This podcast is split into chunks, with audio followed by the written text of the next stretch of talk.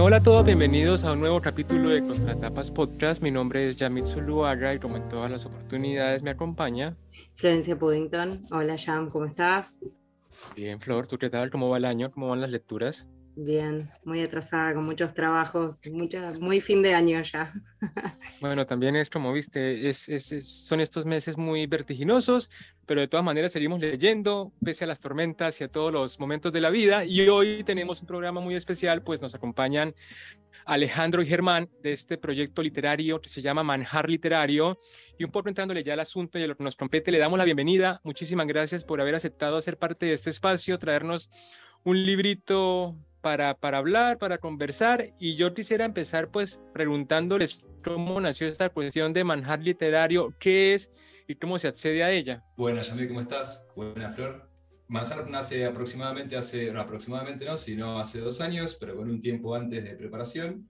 Y es consecuencia de nosotros trabajamos juntos en una librería y parte un poco del principio de que a veces, muchas veces la gente venía a comprarse un libro y acababa llevándose la recomendación, venía como con ganas de leer y sin saber muy bien qué, y a partir de ahí dijimos, che, acá hay un, lugar en donde la gente está necesitando saber qué leer y bueno, nosotros ya estábamos juntos todo el día, casi 24/7 en aquella época, y, y, ahí se nos ocurrió el, proyecto y entre que lo armamos, hicimos la página web y pensamos en el lanzamiento, empezamos a la conversación con las editoriales, eso habrá sido un proceso más o menos de cuatro meses, cinco meses, y, lo lanzamos en octubre del año pasado, fue la primera entrega. ¿Querés contar un poco en qué consiste? Porque creo que puede ser que no conozcan el proyecto los que nos están escuchando, pero básicamente ustedes mandan por correo a quienes se suscriben un libro particular por mes y se hace una suerte de club de lectura, no sé si estoy diciendo correcto o una lectura acompañada de, ese libro, que además me parece hermoso recibir por correo libros. Yo que a veces compro por internet y eso siempre cuando llega es como un momento muy, muy lindo. El libro como objeto es algo lindo, también recibir por correo medio de sorpresa, porque creo que no se sabe de antemano qué, qué es lo que vas a recibir este mes. no se sabe exactamente, no se sabe. Sí, es exactamente eso. La verdad es un libro que seleccionamos mensualmente, es un solo libro por mes que acompañamos con toda una cuestión que fuimos armando alrededor de la temática del libro. Recomendamos a la vez poesía, música, alguna recomendación audiovisual, fotografía y tratamos de ligarlo con lo que tiene que ver con la temática del libro, que es un trabajo a veces complicado porque así como damos todas estas cuestiones más artísticas, también hay una especie para cocinar, por cuestión del manjar y hacer como un guiño hacia nuestro nombre. Claro. Eh, pero a veces es difícil ligar la temática del libro con una especia para cocinar. Entonces ahí se arma un poco un marco interpretativo que nada, es interesante. Después ya conversaremos sobre cómo acompañamos este libro desde el jardín, que es el que vamos a tratar hoy. muy linda la propuesta, está, está divertidísimo. Y no sé si ustedes lo hacen en todo el país o si se hace también hacia afuera o es solo en provincia de Buenos Aires. Eh, no, en todo el país. Es federal, despachamos eh, por correo argentino a toda la gente que le paso ahí el chivo si quiere, si sí, sí, sí. argentino tirar ahí una onda, pero despachamos a todo el país y lo que es acá eh, Gran Buenos Aires y Buenos Aires muchas veces durante muchísimo tiempo lo entregamos nosotros, de hecho sí. O sea, como la persona que está suscrita en Cava probablemente nos conozca personalmente porque fuimos muchísimo tiempo a llevarlo nosotros mismos. Todavía al día de hoy, a mucho tiempo, muchas veces llevamos las entregas nosotros y el resto las despachamos es eh, a todo el país. Trabajamos con Correo Argentina porque tiene la particularidad de que no importa dónde vivas, tiene una obligación estatal de llegar.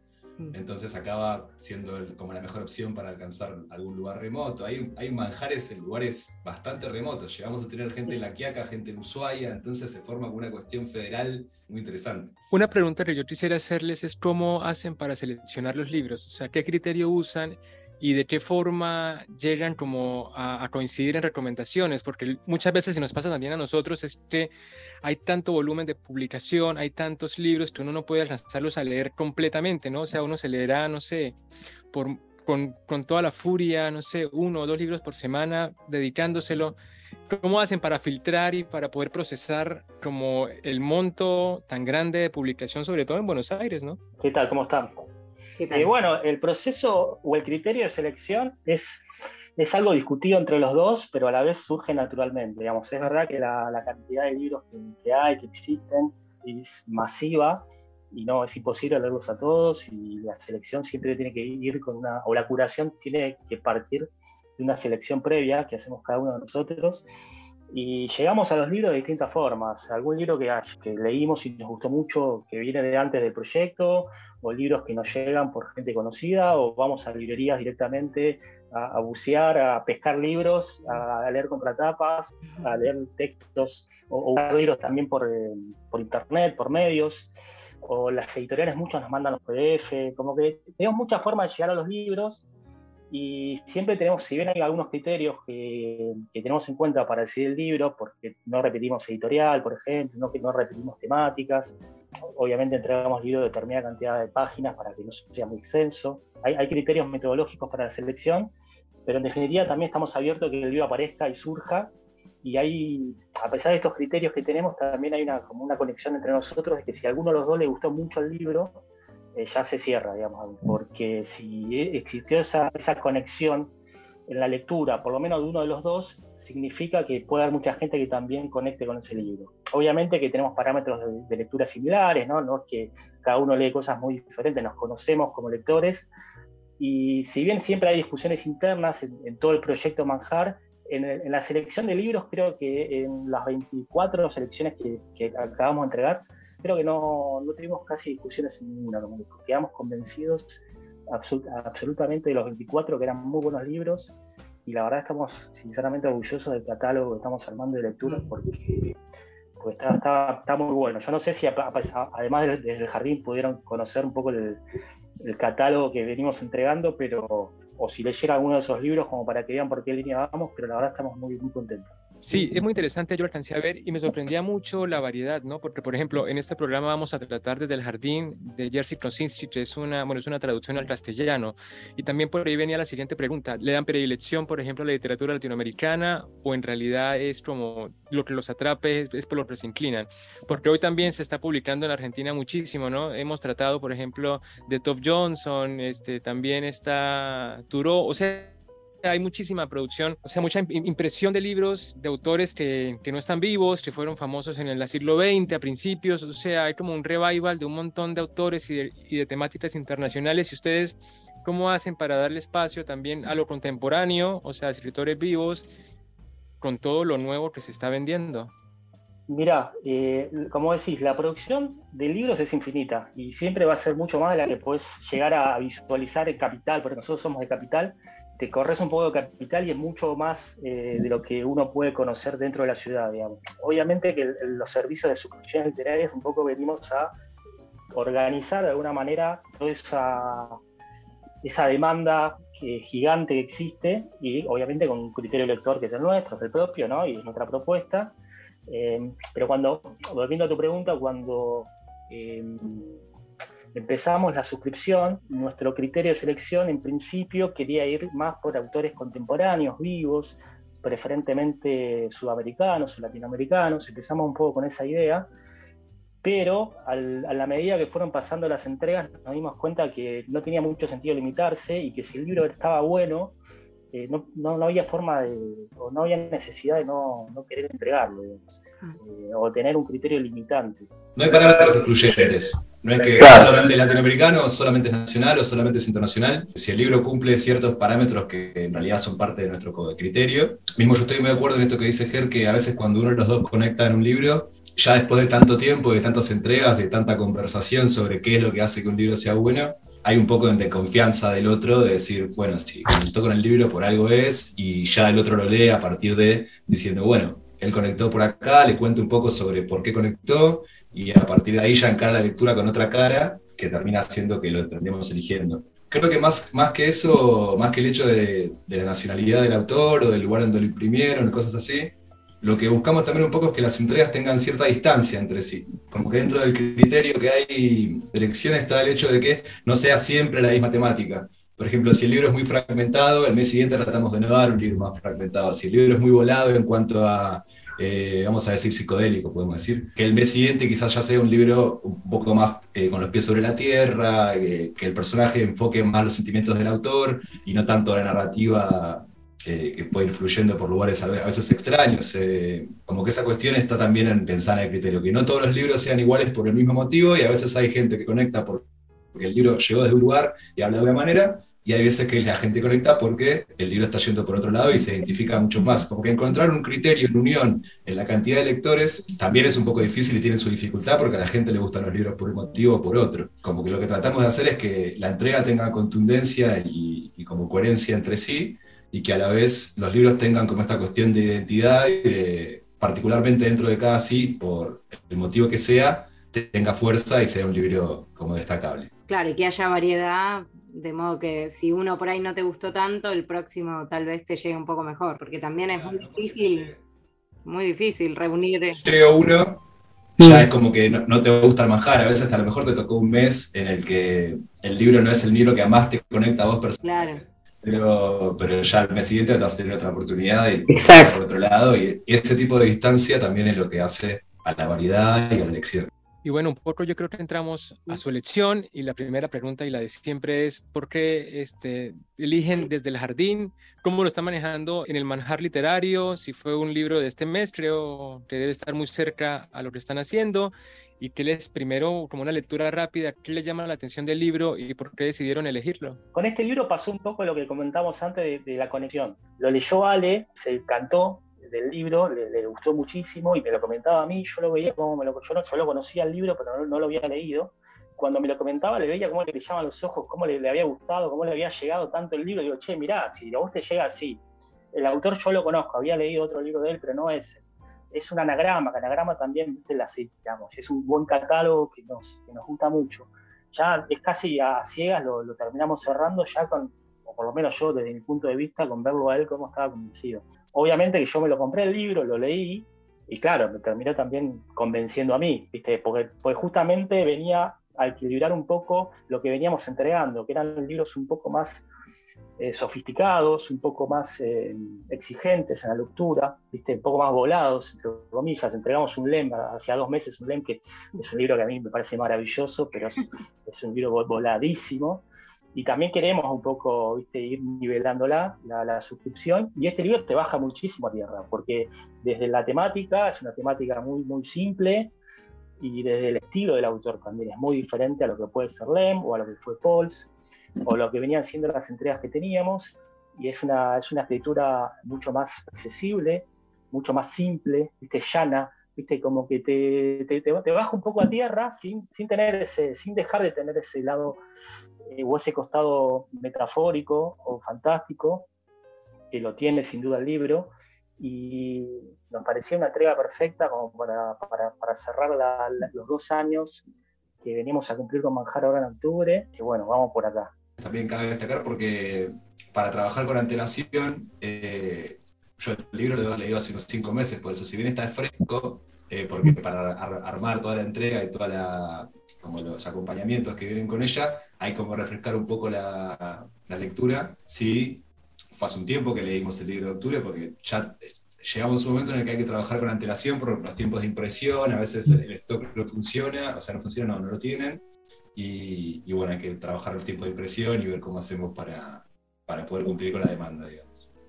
Claro. Sí, ese detalle que nos pasa a nosotros también, ¿no? Que a veces para organizar, bueno, tenemos que leerlo con tiempo, tenemos que tener tiempo para leer, para elegir el libro, para conseguirlo, buscarlo, lo que sea. A veces eh, la, primera, la primera impresión eh, puede ser una y después en el tiempo el libro termina decantando y te genera otra cosa y te sientes distinto. Está bueno también darle un poco de espacio a la lectura e incluso revisitarla para ver cómo te sentís después con eso también, con la decisión. En este caso yo creo que sigo igual de conectado como lo leí en su momento. Este libro, por ejemplo, llega a la particularidad de que lo, descubrimos, a mí particularmente un amigo mío me lo recomendó, y me lo prestó de hecho, y cuando lo leí, nada, me encantó, me encantó, dije, esto está perfecto para manjar, es un libro corto, es un libro concreto, baja tierra, tiene tono sarcástico, cumplía con una cantidad de condiciones que, servían para la entrega y la distancia de la que ya hablamos.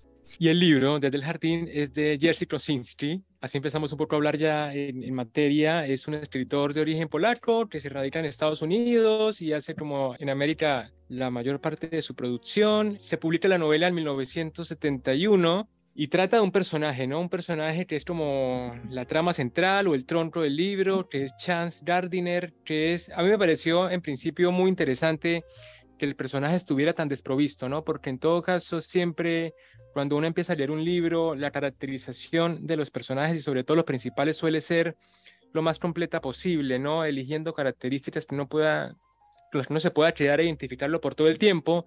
Y este chico es un analfabeta que es encerrado básicamente en un jardín o en, la mansión de un hombre muy adinerado en Manhattan y solamente ve televisión, ¿no? Que también ahí hay como entre líneas una gran crítica a la sociedad americana, pero bueno, son, son temas de debate de crítica.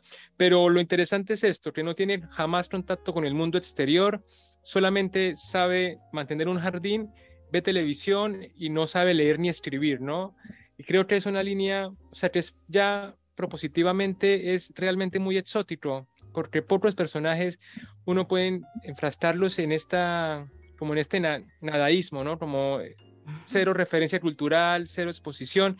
Y con Flor pensábamos antes que se asociaba un poco a, a personajes como el abuelo que saltó por la ventana y se largó, que también lo leímos acá en, Contratapas, que habla de este hombre muy, muy anciano que empieza a recorrer el mundo y le pasan cosas, y encuentra presidentes y se involucra en el proyecto Manhattan y empieza como a desenvolverse una historia a partir de un personaje que no motiva la acción. Parecida en ese sentido. Es un personaje que lo lindo me parece que es que, bueno, fuera de que justamente cuida el jardín y, aparte de lo que aprende en el mundo exterior en la televisión, él aprende mucho de, de, su propio mundo interior a través de lo que es el cuidado del jardín. De hecho, su manera de cuidar el jardín acaba siendo un poco lo que va como decantando en la historia, ¿no? Me parece interesante lo que decís que no es que es que el personaje sea complejo en sí, sino que por el contrario, es un personaje súper simple, pero lo que va decantando un poco la historia es la interacción con el resto de los personajes de la historia. Cómo, cómo a través de su discurso y de su comunicación y la recepción que tienen los personajes con los que, se encuentra, va caminando la historia para un lado o hacia el otro. Como que lo profundo no, es, no acaba siendo el personaje, sino la interpretación que le hacen el resto de los personajes a él. Claro, exactamente, sí. Sí, yo lo, lo, asocié un poco también con Bartleby, el escribiente, me hacía un poco también acordar, que también lo charlamos acá, un poco por esta actitud pasiva, bueno, en el caso de Bartleby es más marcada por, por el no, ¿no? El rechazar a la sociedad. Pero acá hay un poco de, algo similar, va, yo lo sentí así, porque es un personaje que no se identifica para nada con los valores de la sociedad, no los entiende, como un personaje que se crió por fuera de la sociedad en la que vive, eh, de una manera medio exótica, y que le debe, bueno, todo el éxito y toda la prosperidad que va alcanzando en la novela únicamente al azar, ¿no? O sea, él, no, no, aporta nada para, para construirse como, o para, digamos, es un personaje que es el antihéroe total, ¿no? Porque realmente no, se ve un camino de construcción para llegar a, o, como podríamos pensar en la figura del héroe que va pasando pruebas y va llegando finalmente a lo que quería, a lo que buscaba. Acá es todo como que todo accidental y que finalmente alcance un, lugar en la política y un, reconocimiento internacional incluso, es algo accidental, ¿no? Las dos cosas, o sea, es algo que él no, que no le interesa, no le da igual, y encima se dio sin, sin que hiciera, moviera un dedo para que ocurriera. Sin que tuviera intención de hacerlo tampoco, como que se va decantando y él va yendo a través de donde lo va llevando la historia. Bueno, esto de que él también muy al principio del libro conoce un personaje importantísimo en la, en la economía, a partir de ahí empieza como a codiarse con gente ya como más de la elite, vamos a decir entre comillas, y termina como accediendo a círculos que para una persona analfabeta, justamente como decías vos también, parece impensado, como se lo, se lo, llega a tildar de erudito al, analfabeto, y creo que ahí hay como una fuerte crítica a la sociedad, que, que bueno, me parece interesante. Sí, ahí también, bueno, un poco un juego con, con la sátira, ¿no? Esto de por ahí ridiculizar bueno, en realidad usar el humor para, para, desnudar la forma en la que entendemos el mundo, ¿no? Porque aparentemente este, este personaje, Chance, que bueno, ya tiene su nombre, está toda su identidad, está en ese nombre, eh, que es justamente eh, esa fuerza que hay en el azar para llevarlo por el buen camino a pesar de que él no haga nada. Y es lo único que tiene, porque como en un momento lo describen como una hoja en blanco y efectivamente, ¿no? No, no tiene nada, no tiene nada, o sea, no sabe escribir, no sabe leer, y lo único que hace, o sea, ni siquiera, bueno, tiene esta pasión por el jardín, que podemos decir, como que sí, es verdad, tiene una inclinación muy amorosa por el cuidado del jardín, pero después toda, su vida es mirar tele, ¿no? O sea, tampoco es que... Y sin embargo, bueno, como aparentemente eh, se ve muy bien y se viste muy bien y como obviamente lo visual eh, tiene tanta preponderancia en sociedades como la nuestra y en Occidente en general, y cómo eso puede tapar cualquier otra cosa, ¿no? Y después, bueno, obviamente la cuestión de, cómo uno interpreta la realidad, ¿no? Ahí no hay, no hay que el que no quiere ver, ¿no? Eso se, plasma perfectamente en esta novela. Sí, como decían un poco, es, es el no personaje. Es un personaje no personaje y a la vez es muchos personajes al mismo tiempo, porque es es una, persona tan sencilla, desprovista de atributos, como se comentaba recién, pero a la vez es el personaje que todos quieren que sea. Es el, personaje conveniente para, para, cada uno de los círculos por el que se mueve. Al ser una hoja en blanco, como se lo dice al final, o, o, o, pensándolo más en términos psicoanalíticos, un significante vacío, cada persona con la cual interactúa eh, le, carga un significado distinto. Entonces termina siendo una persona distinta para cada uno. Eso a mí me parece es el juego más interesante que tiene el libro, de cómo cómo, cómo, un personaje puede no, ser, no, no, serlo y a la vez serlo al mismo tiempo, ser muchos al mismo tiempo. Y acá tengo una crítica yo, por ejemplo, a la, a la edición de anagrama, porque la edición de anagrama te pone en la portada la, la cara del actor de la película, porque hay una película mm. la protagonizó Peter Sellers, y vos ves la cara del personaje, y vos cuando ya lo lees, te imaginás un poco esa cara de ese mm. personaje. Viste, como que es imposible no pasar por alto la tapa. Y justamente el libro va por otro lado. El personaje vos no tenés que no tener ni idea de quién es, porque justamente es una hoja en blanco, es un, no lugar, digamos. Y a mi, a mi modo de ver es como la, es el, juego más interesante que tiene el libro de cómo él va pivoteando, a pesar de que el azar juega su papel también, ¿no? Y cómo nace, y cómo vive, y cómo, cómo se van desarrollando los hechos, pero también es, eh, es cómo se va acomodando cada una de las circunstancias justamente por, por ser una hoja en blanco. Y que cada uno pueda manipular a su propio, o interpretar a su propio antojo. Este, un poco en línea con lo que decía Flora, a mí me interesa mucho la línea simbólica del personaje, porque más allá de que las acciones parezcan increíbles, como decía Flor, ¿no? que es impensable que un personaje así pueda escalar tanto, hay en él ciertos atributos que creo y me parece que es lo, más propositivo del autor, ¿no? que primero se viste muy bien, que no es ropa de él, es ropa del anciano en el que vivía, que resultó tener un gran closet y él se apropia de eso, entonces esto hace parte de su identidad, ¿no? Se dicen, es un tipo bien vestido, claramente tiene plata y es importante. Luego tiene la habilidad de escuchar, como no tiene opiniones para decir, no es un personaje que emite tanto discurso, escucha, entonces todos los demás son los que interactúan verbalmente con él y se desarrollan psicoanalíticamente o psicológicamente a partir de su no verbalidad, que también es otro interesante. Y lo que de pronto me causa un poco más de ruido es ubicar al personaje o describirlo al principio como con cierto retraso mental o con la insinuación de que puede haber ahí un retraso mental que no termino de encajarlo muy bien, porque si bien el personaje no tiene ambición, eso se podría atribuir perfectamente a que ha, estado lejos como de los vicios y de los valores del mundo. Ahora, esa, como ese, ese escalón más abajo respecto a su capacidad mental es lo que no me termina de, cuadrar y es una pregunta que quería hacerles a todos, ¿cómo percibían como esa caracterización? Mira, sabes que yo pensé algo parecido. Y, tampoco es la característica principal del personaje, o por lo menos de, cómo, se cómo, cómo, está narrado el personaje. Si bien se menciona al principio de que nació de una madre, creo que tenía retraso mental, y él medio que trae los mismos genes. Es, un, es una oración en todo el libro. Mm. Yo, a mí me da la sensación de que el autor ahí lo que quiso es darle verosimilitud a la historia. Porque de otra forma, una persona encerrada toda su vida viendo la tele, siendo tan inocente, no sé si hubiera tenido esa verosimilitud que, que el escritor quería que tenga. Eh, yo es la única razón que le encuentro, porque si bien es una persona que tiene retraso mental, según lo cuenta el libro, no es lo que se desarrolla durante el libro es otra cosa. Lo que quiere para mí desarrollar el autor es justamente ese no lugar, ese no personaje, esa hoja en blanco, ese significante vacío. Yo creo que el juego narrativo va por ese lado. Y tuvo que justificarlo de alguna forma para darle es un procedimiento que, literario de justificación. Yo lo interpreto más de esa manera. Yo no vi la película, pero creo que en la película está más desarrollado eso del retraso, o se nota más capaz. O sea, no es muy diferente a, cualquier, a, cualquier, otra experiencia que alguien puede tener, ¿no? En el televisor está todo, está el amor, está la pasión, está la ambición, está la riqueza, y él no se asocia ni siquiera con ello. Tanto así que hay una escena en la que él va a la televisión y es entrevistado, y él se pregunta, ¿no? ¿Cómo se verá él en televisión? O sea, se cuestiona el espacio, ¿no? De la televisión y de la realidad, y todo ese juego también me parece que abona a su ingenuidad que es muy idealizada, ¿no? Es como la base de su movimiento en la novela.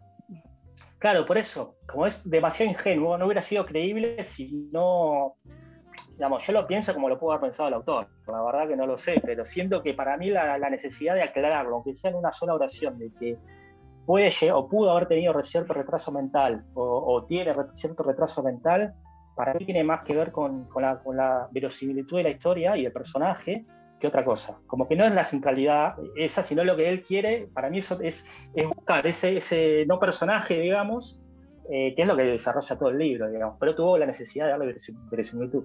Sí, y lo otro que pensé respecto a eso es que también se muestra que una persona, incluso con diferentes capacidades mentales, o sea, el personaje como menos, menos pensado puede llegar a ser asesor presidencial, ¿no? También ese juego de quién llega arriba, meritocracia, no sabemos, inteligencia, todo eso se pone en cuestión, ¿no? Es como, es como que este, pone a la inversa el juego del poder, ¿no? El que logra el éxito ni siquiera tiene que ser tal persona, ¿no? Básicamente cualquiera podría y también cómo, incomoda al poder este tipo de personajes, porque sobre el final están como las dos embajadas, está, el gobierno estadounidense y la embajada de Rusia preguntándose quién es y no pudiendo sacar la información, como que de repente una persona así demasiado ingenua y sencilla y simple es imposible de controlarla. ¿Entendés? E, e, esa, el final, en ese sentido, está bárbaro, de cómo, cómo molesta a una persona sin atributos, porque no la pueden dominar, no la pueden manejar. Sí, también otra mirada. Hay, bueno, nosotros estamos incluyendo este libro dentro de la temática del poder, así que también me interesaba pensarlo desde ese lado, como, como decías vos. Y para mí también es interesante desde el otro lado, ¿no? Como que si, cual, si una persona que, como propone este libro, ¿no? Que no tiene ningún atributo, que no tiene ningún conocimiento, puede cubrir un lugar como una figura presidencial o como un, cargo ejecutivo, ¿dónde está el poder? ¿no? Porque este hombre no tiene ninguna inclinación por, por ser poderoso, digamos, por, por, influenciar a los demás, lo hace sin querer. Entonces, ¿quién, ¿dónde está el poder? Como que un poco también es el vacío, lo preguntás. Que el poder es como el vacío, ¿viste? es mm. como, una, como la figura de Dios. ¿Quién es Dios? Y no se sabe, pero para cada uno es una persona distinta o, un ser distinto en una persona, y cada uno le pone el significado que quiere. Y, y ese es un poder mucho más importante, mucho más atrayente o atractivo que un poder más consolidado, más definido. Por eso yo, por lo menos la, lectura que yo hago, cómo eh, eh, los gobiernos más importantes del mundo de aquella época, la Guerra Fría, ¿no? pues un libro escrito en los 70, cómo le molesta una figura vacía, pues justamente puede tener más poder que ellos, que tienen todo el poder. Porque todo el, todo el mundo lo adora, ¿no? También hay una mirada sobre la sociedad. Quiero decir, nosotros cuando votamos no entendemos bien qué estamos votando, porque esa figura también estamos haciendo como una relectura del personaje el que estamos votando. Hay tanta carga emotiva cuando uno vota que, también me hizo pensar en eso. Generalmente como que cuando votás muchas veces puede, puede pasar que uno carga o reinterpreta a la figura que está votando de acuerdo a lo que uno quisiera que sea, ¿no? Eso es lo que quiero decir. Sí, a mí me da la sensación de que los asesores eh, de, campañas presidenciales o campañas políticas, para mí recomiendan, no tengo idea igual, ¿no? Pero para mí recomiendan una dosis de ingenuidad a sus candidatos para que justamente se dé este, este, este, este efecto de, cargar de, sentido, de que tenga el votante, que, es como la hoja en blanco, que es Chonsey, de alguna forma. Eh, porque una persona muy inteligente te da desconfianza, capaz. Sí, a mí me da esa, esa sensación, que alguien demasiado inteligente no llega a todo el mundo.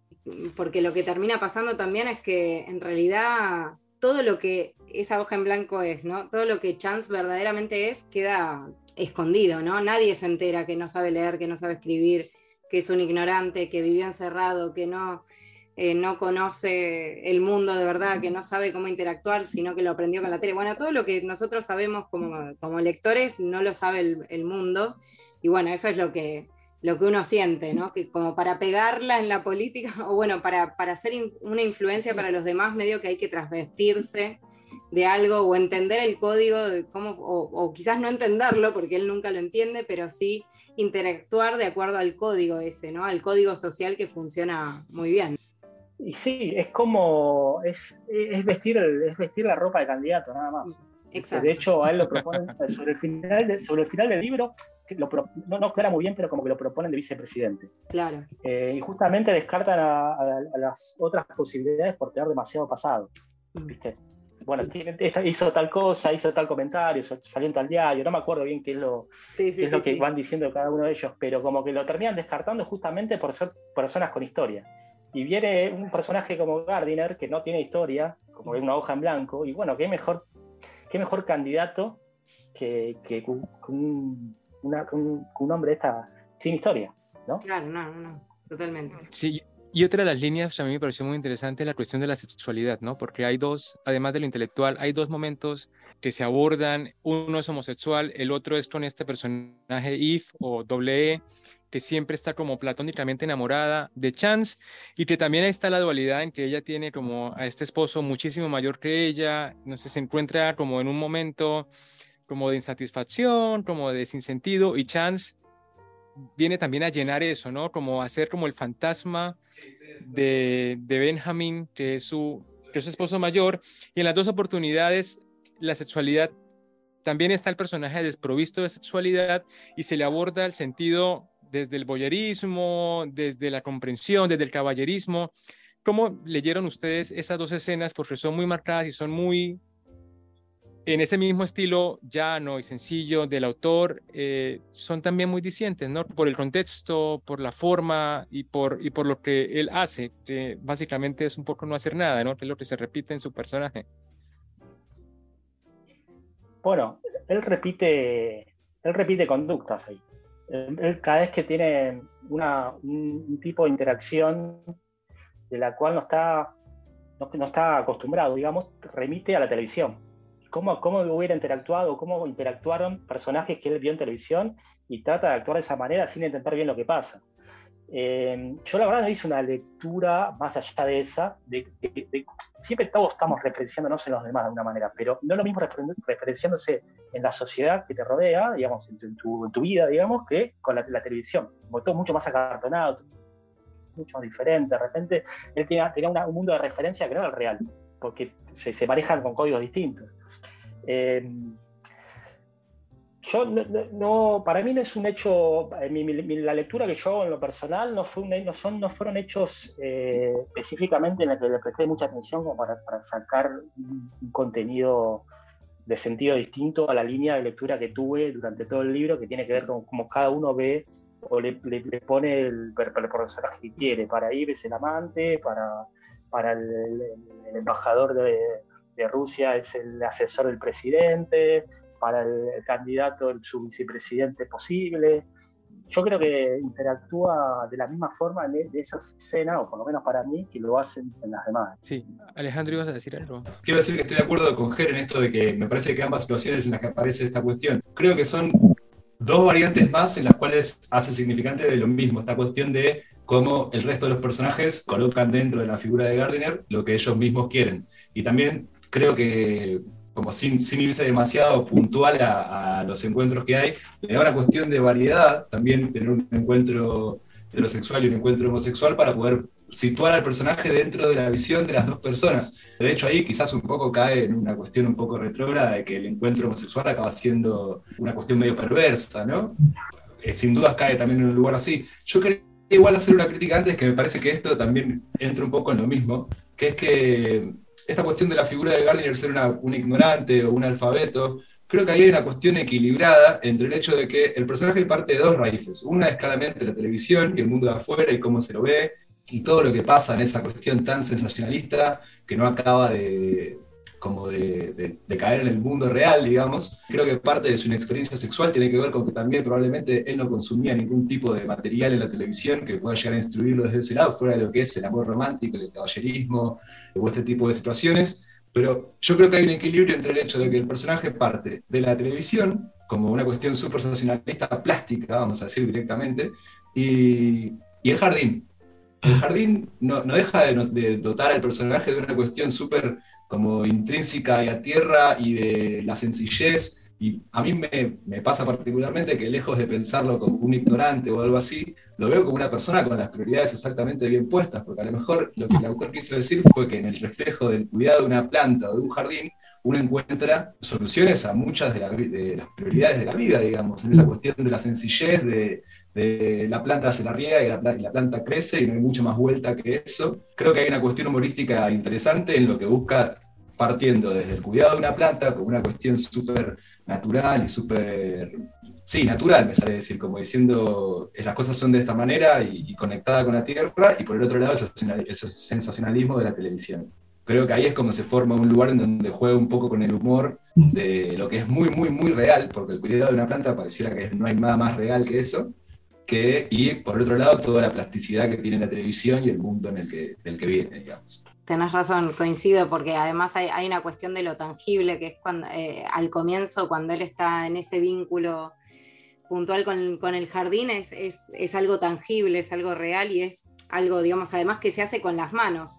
Y después todo lo demás es superficial y está atravesado por la televisión y es intangible y es una construcción medio imaginaria, ¿no? Hay como también hay una cosa entre sí, lo real, concreto que se, que se puede aprender y lo que, lo que está como en el mundo de, bueno, de lo falso, lo superfluo, no sé, lo... No es, es casualidad que la otra parte, la contraparte, más de lo real, de lo que, de lo que acaba haciendo la construcción de, de Gardiner, porque el resto, a la información que el personaje recibe desde la televisión, se le puede llegar a atribuir el mismo vacío que al discurso de los, del resto de los personajes con él y llenándolo de significante. Como que la contraparte de que la única experiencia real que él tenga sea el cuidado del jardín, me parece como llevarlo a un lugar muy primitivo, muy esencial, como que ahí hay, hay un equilibrio muy interesante de, todo lo demás y que, que, su base sea el cuidado de las plantas. ¿no? Como que es algo súper lineal que requiere de un montón de principios básicos como el amor, como el cuidado, como el tiempo, como la paciencia, estética hacia la belleza. Me parece interesante que la contraparte a la falsedad sea justamente el cuidado de una planta. Creo que eso es algo valorable en el libro también respecto a eso, a mí, también me llama la atención que las afirmaciones que hace sobre el jardín son también como verdades universales, ¿no? Por la, que, por la que se hace famoso es por la que después del invierno viene el verano, ¿no? Como después de un mal tiempo seguramente florecerá y, va... Que también se, son como frases de horóscopo, ¿no? Y aparte recursos metafóricos muy interesantes, porque yo lo he visto sobre todo, pero con las cuestiones de cocina, ¿no? Eh, cuando cuando en, los libros un personaje cocina, hay que esperar a que se cocine, hay que esperar a que se macere, ¿no? Eso sí lo, lo he encontrado mucho.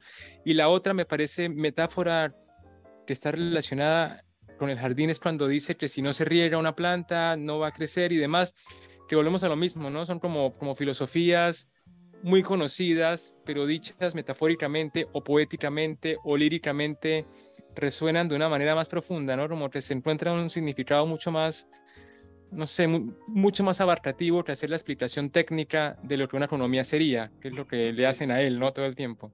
Y creo también que en el, cuidado de la planta, volviendo a aquello que, bueno, a mí también me gustan mucho las plantas, quizás por eso eh, conecto desde ahí, pero me pasa un poco que él no sabe nada de la vida por fuera del lugar en el que vive y todo lo que sabe lo sabe a través de la televisión, pero a la vez el cuidado de una planta tiene el, transcurso de la vida, la planta que crece, que, florece, que muere, como que él a la vez tiene una línea de tiempo en el transcurso de las cosas a través de la visión de las plantas.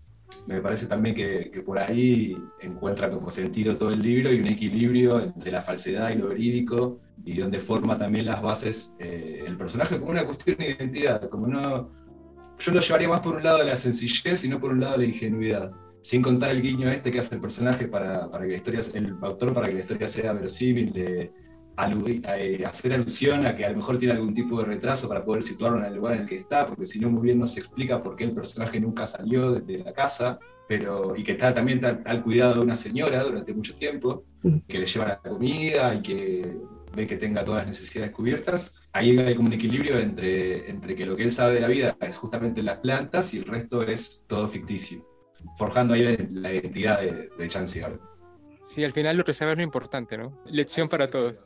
A eso me refiero, como que hay, hay un guiño ahí sobre que a lo mejor no se, no, se necesita mucho más que, que, todo este circo, vamos a decir, que se, que se forma alrededor del personaje, que es lo que él ya sabe a través del cuidado de un jardín.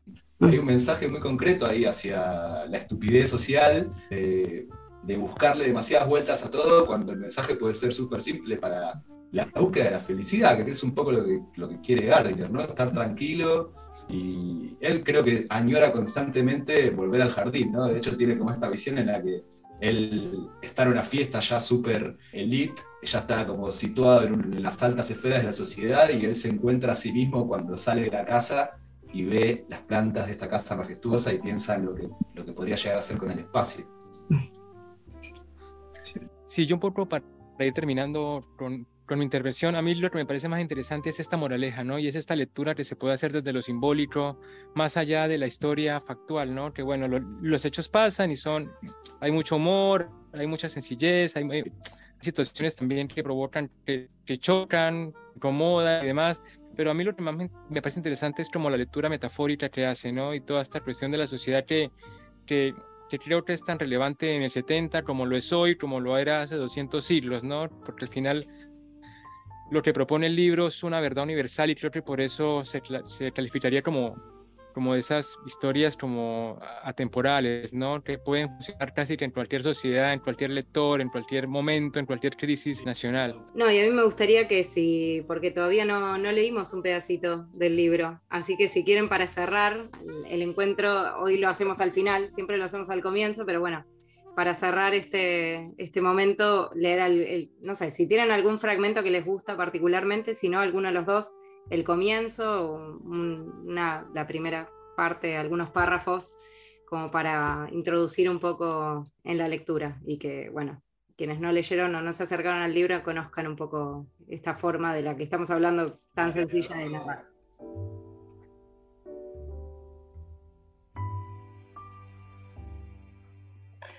Era domingo. Eh, Chance estaba en el jardín. Se movía con lentitud, arrastrando la manguera verde de uno a otro sendero mientras observaba atentamente el fluir del agua. Fue regando con delicadeza cada planta, cada flor, cada rama del jardín. Las plantas eran como las personas. Tenían necesidad de cuidados para vivir, para sobreponerse a las enfermedades y para morir en paz. Sin embargo, las plantas diferían de la gente. Ninguna puede reflexionar sobre sí misma ni conocerse. No existe ningún espejo en que pueda reconocer su rostro, ninguna puede obrar intencionadamente, no le queda sino crecer y su crecimiento carece de sentido, puesto que no puede razonar ni soñar. Las plantas gozaban del resguardo y protección del jardín, separado de la calle por un alto muro de ladrillos rojos cubiertos de hiedra, cuya paz no perturbaba siquiera el ruido de los coches que pasaban. Para Chance, las calles no existían, si bien nunca había abandonado la casa y su jardín, la vida que transcurría al otro lado del muro no despertaba la su curiosidad. La parte delantera de la casa, donde habitaba el anciano, podría haber sido parte del muro o de la calle. Nada le indicaba a Chance que hubiera allí ningún ser viviente. Era la parte de atrás de la planta baja que daba al jardín y vivía la criada. Al otro lado estaba la habitación de Chance, cuarto de baño y un pasillo que conducía al jardín. Lo que el jardín tenía de particularmente atractivo era que en cualquier momento que se detuvieran los angostos senderos, entre los macizos de arbustos o entre los árboles, Chance podía comenzar a dar vueltas sin saber a ciencia cierta si avanzaba o retrocedía, si sus pasos lo acercaban o lo alejaban del lugar de donde había partido. Lo único importante era seguir su propio ritmo, como las plantas en su crecimiento. Y bueno, ahí tenemos el propio de, del jardín de Jerzy Krosinski. Y un poco para terminar, les pregunto, Alejandro y Germán, si en algún momento hay como con, con las personas a las que les entregan en este, por manjar una devolución o una instancia de debate, si tienen algún tipo de club o de diálogo conversacional después de que los, de que los lectores reciben el libro y tienen la oportunidad de atravesarlo no, por el momento, digamos, tenemos un feedback con nuestros suscriptores y los lectores eh, más personal, digamos, nos escriben al Instagram, algunos por mail, o algunos personalmente si los conocemos, y quizás tengamos una instancia de debate, un intercambio más particular y personal, pero hasta el momento no organizamos ningún club de lectura como el que estamos armando un poco acá, entre todos. Breve, breve. Eh, eh, claro, lo hemos pensado, es uno de los proyectos que tenemos, pasa que estamos con muchos proyectos eh, para, para, hacer en torno a Manjar, ¿viste? sinceramente la suscripción nos, demanda muchísimo tiempo porque no solamente leer el libro, nosotros hacemos todo un recorrido, una entrega y no nos quedamos solamente ahí. Y, por el momento administrar un club de lectura no nos parece viable en cuanto a nuestros tiempos pero sí es, una, es un proyecto que tenemos a futuro y los, los lectores, los, suscriptores lo, están demandando. Y bueno, ¿cómo los encontramos en redes sociales, la página? ¿Cómo son las formas de suscripción? Eh, si tienen como abonos mensuales, anuales, de por vida? ¿Cómo funciona operativamente Manjar Literario y, y las personas cómo los pueden encontrar, ¿no? Que es la intención. Mira, nosotros nos pueden encontrar en Instagram como manjar literario, arroba manjar literario, o directamente en la web, manjarliterario.com.ar. Nosotros tenemos eh, dos suscripciones actualmente, una narrativa, que es la, que leímos desde el jardín, que fue nuestra suscripción que cumple dos años ahora en octubre, y a partir de noviembre lanzamos una nueva que es de poesía, que ya la anunciamos en redes, pero aún no hicimos ninguna entrega, así que es un poco todavía todo sorpresa. Pero bueno, esas son las dos suscripciones que tenemos activas eh, entran a nuestra página o entran toda la info, se pueden suscribir, eh, hacer una suscripción mensual, es decir, que se te adherís la tarjeta y se te debita automáticamente todos los meses. Puedes comprar por única vez, si querés probarla, sin, sin, sin adherir ninguna tarjeta al débito automático, es un poquito más cara que la, la suscripción, pero bueno, pues es útil para mucha gente que quiere probar el manjar o que quiere hacer un regalo, que a veces hay, hay mucha gente que, que, entiende que es una propuesta interesante para regalar, porque no es solamente un libro, sino que es una entrega completa, y, también tenemos esa opción. Así que es Manjar Narrativa, que es la, que, la que vimos desde el jardín, Manjar Poesía, que es la nueva que nace ahora, y tienen varias modalidades de pago eh, según la, preferencia de cada uno. Pues Alejandro y Germán, muchísimas gracias por haber estado con nosotros acá en esta oportunidad hablando de literatura. Esperamos tenerlos en algún otro programa. Y bueno, si quedó algo por decir, ese es el momento. Calle para siempre.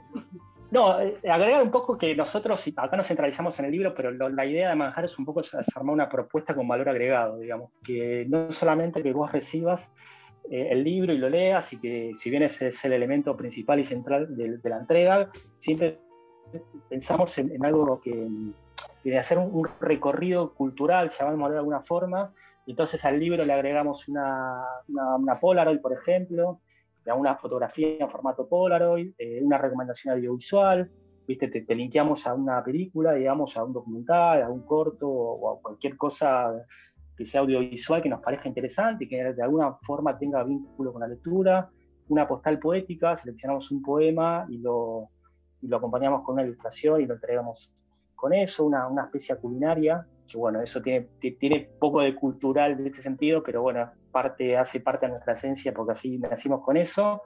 Eh, y creo que no me estoy olvidando de nada. Pero bueno, bueno, bueno, un señalador que también es de diseño, siempre todos los meses un señalador diferente. Atrás del señalador un QR, con el QR accedes al QR y accedes a un menú que tienes información sobre el libro, sobre el autor, sobre la especie, sobre la foto, sobre las recomendaciones que hacemos de musicales, pues siempre recomendamos un disco, audiovisuales.